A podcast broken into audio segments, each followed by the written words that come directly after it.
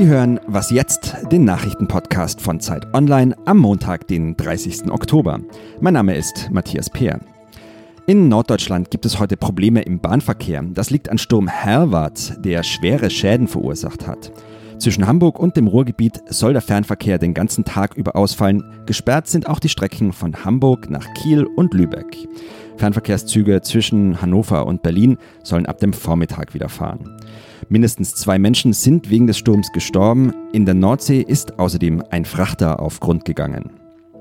In den USA könnte es heute zu Festnahmen in der Russland-Affäre kommen. Das berichtete der Sender CNN. In dem Fall um russische Wahlkampfmanipulationen gibt es nämlich offenbar erste Anklagen. Seit Monaten steht ja der Verdacht im Raum, dass das Team von Donald Trump mit Russland zusammengearbeitet haben könnte. Der Präsident wehrt sich nun auf Twitter. Er spricht von einer Hexenjagd. Redaktionsschluss für diesen Podcast ist 5 Uhr.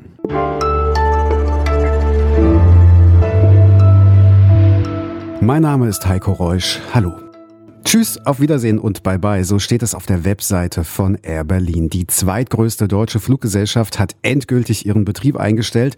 Der letzte reguläre Flug der Firmengeschichte, der ging am Freitagabend von München nach Berlin. Mit an Bord war Zeit Online-Redakteur Lukas Koschnitzke, mit dem ich gleich über diesen Flug und über die Zukunft von Air Berlin sprechen werde. Außerdem kommt Hannes Leitlein ins Studio. Er ist Redakteur bei Zeit, Christ und Welt und mit ihm möchte ich über den Reformationstag morgen sprechen, der ja ausnahmsweise ein bundesweit gesetzlicher Feiertag ist. Vorher aber möchte ich kurz nach Katalonien schauen. Am Freitag hatte das Parlament in Barcelona für einen Prozess zur Loslösung von Spanien und zur Gründung eines unabhängigen Staates gestimmt. Die Reaktion der spanischen Regierung in Madrid kam prompt. Kataloniens Regierungschef Carles Puigdemont und sein Kabinett sind des Amtes enthoben worden. Bis zu den Neuwahlen im Dezember wird die Region aus Madrid gelenkt. Am Telefon habe ich jetzt unsere Autorin Julia Macher in Barcelona.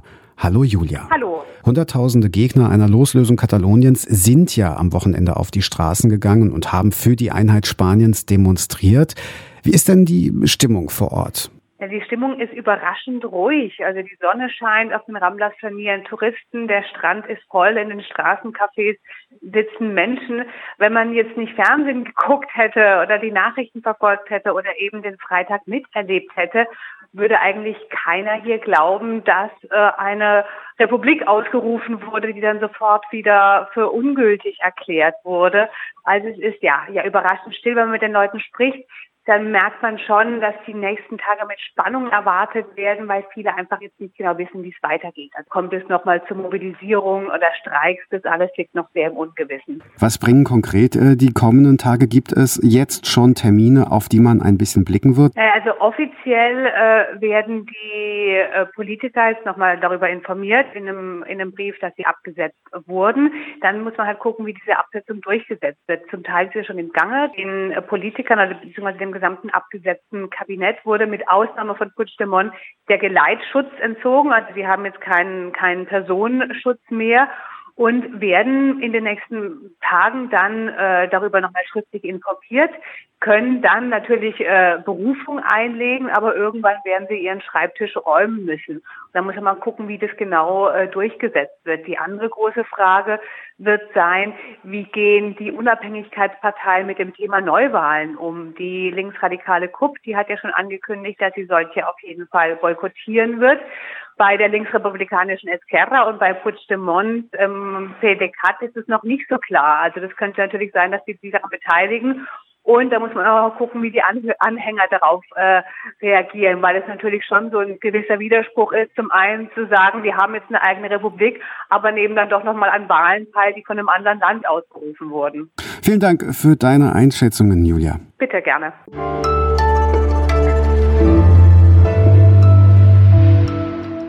Und sonst so? Das Brückentagsdrama, wer kennt das nicht? Viele Kolleginnen und Kollegen buhlen um solch einen Tag wie heute. Nicht jeder, klar, bekommt den Zuschlag und kann dann auch wirklich wegfahren. Dass heute überhaupt ein Brückentag ist, das liegt daran, dass der Reformationstag morgen ausnahmsweise ein bundesweiter Feiertag ist. Warum das so ist und was dieser Feiertag mit sich bringen wird, mal abgesehen vom Brückentagsdrama heute, das bespreche ich jetzt mit Hannes Leitlein. Er ist Redakteur bei Christ und Welt und Autor bei Zeit Online und jetzt hier im Studio. Hallo Hannes. Hallo. Vielleicht zur Auffrischung nochmal, was genau wird denn mit dem Reformationstag eigentlich gefeiert? Also die Reformation ist natürlich ein Riesenevent. Am Tag selbst wird gefeiert, dass anscheinend Martin Luther seine 95 Thesen gegen den Ablasshandel der katholischen Kirche an die Wittenberger Schlosskirche genagelt haben soll. Kurz zusammengefasst hat er gesagt, du kannst dich nicht freikaufen mit Geld. Das hat Gott für dich schon gemacht. Das ist die Idee der Reformation. Das ist die Idee des Protestantismus. Und der hat eben sich weltweit verbreitet mit dieser Idee von diesem Tag ausgehend. Und deswegen wird das gefeiert. Den Reformationstag, den gibt es ja regulär in Bundesländern mit einem stärkeren evangelischen Bevölkerungsanteil. Vor allem in Ostdeutschland ist das der Fall. Nun wird morgen also der 500. Jahrestag der Reformation gefeiert. Deswegen gibt es diesen Feiertag auch bundesweit. Wie kam es denn dazu? Das hat die EKD angestoßen. Der Leiter der Kommunikationsabteilung äh, hatte wohl die Idee vor ein paar Jahren und hat das dann nach und nach in die Länder getragen und die haben dann sich entschieden, ja, da machen wir mit und so wurde es jetzt ein bundesweiter Feiertag, arbeitsfreier Tag. Der wird sicherlich ja auch schön gefeiert. Der wird schön gefeiert. Es gibt einen Staatsakt in Wittenberg äh, mit Bundeskanzlerin, Bundespräsident. Es kommt Margot Käßmann, die ja aktuell die Reformationsbotschafterin der EKD ist, also die quasi durch die ganze Welt tourt und überall von der Reformation erzählt. Also klar, es gibt den Staatsakt, aber in der Kirche bei jedem um die Ecke. Genau, letztendlich kann jeder in irgendeine der Filialen gehen äh, und sich da selber äh, einen Gottesdienst angucken und eben die Reformation feiern. Oder auch eben alle möglichen Museen haben ja Ausstellungen zu Luther gemacht, staatliche Stellen. Äh, man kann natürlich in die, in die Lutherstädte fahren, nach wie vor, und sich da die äh, Ausstellungen angucken. Dankeschön, Hannes, dass du im Studio warst. Morgen wird bundesweit der Reformationstag gefeiert.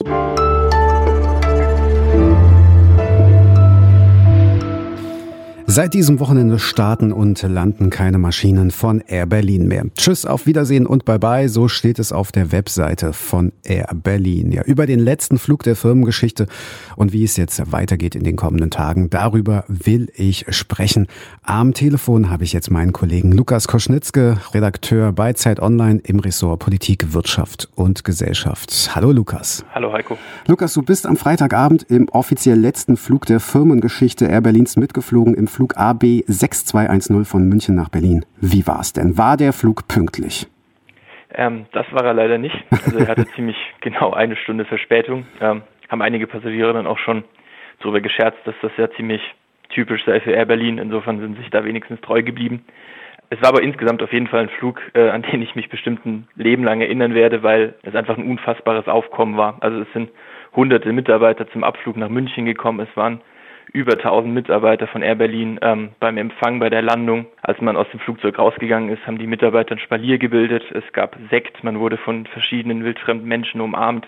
es war wahnsinnig herzlich, also es war wirklich, wirklich Gänsehautatmosphäre. Also es wurde zum Beispiel auch gesungen. Vor dem Flug wurde ähm, ein Liedblatt ausgeteilt mit dem offiziellen äh, Text der Firmenhymne, Flugzeuge im Bauch von Air Berlin und das wurde dann beim Landeanflug auf Berlin auch wirklich gesungen und auch alle Passagiere haben mitgesungen. Also es war schon wirklich ein sehr besonderer Moment und man hat den Bordpersonal dann auch angemerkt, dass sie wirklich mit den Tränen kämpfen mussten in dem Moment. Hast du auch mitgesungen? Natürlich. Sehr gut. Leider nicht sonderlich textsicher äh, und ein bisschen schief, aber ich habe mein Bestes gegeben. Wie wird es denn weitergehen? Stehen Termine in dieser Woche an? Also Air Berlin hat am Freitagabend ziemlich zeitgleich mit der letzten Landung des letzten Fliegers bekannt gegeben, dass neben der Lufthansa jetzt auch EasyJet sicher 40 Flugzeuge aus der Insolvenzmasse übernehmen wird. Der nächste Schritt ist dann ganz logisch, dass vor allem die Mitarbeiter verhandeln werden mit den neuen Eigentümern, welche Verträge und welche Möglichkeiten es geben wird, zu den neuen Firmen rüber zu wechseln. Auf der anderen Seite ist auch klar, dass bestimmt mehrere tausend Mitarbeiter von Air Berlin nicht übernommen werden. Die werden also in die Arbeitslosigkeit fallen. Und da ist die große Frage, wie es mit denen weitergeht.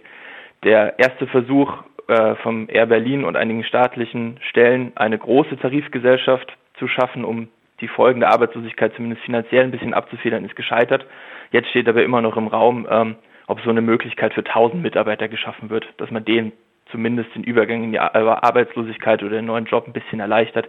Und das wird jetzt in den kommenden Tagen anstehen, ob man sich da auf irgendeine Lösung einigen kann. Vielen Dank. Äh, am Telefon war Lukas Koschnetzke, Redakteur im Ressort Politik, Wirtschaft und Gesellschaft bei Zeit Online. Sehr gerne, hat mich gefreut. Das war's auch schon wieder mit Was jetzt? Eine neue Ausgabe gibt's am Mittwoch, den 1. November wieder. Tschüss.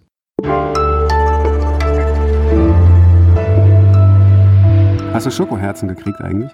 Ja, ja? Neun, neun Stück ah. verteile ich dann in der Redaktion. Sehr gut.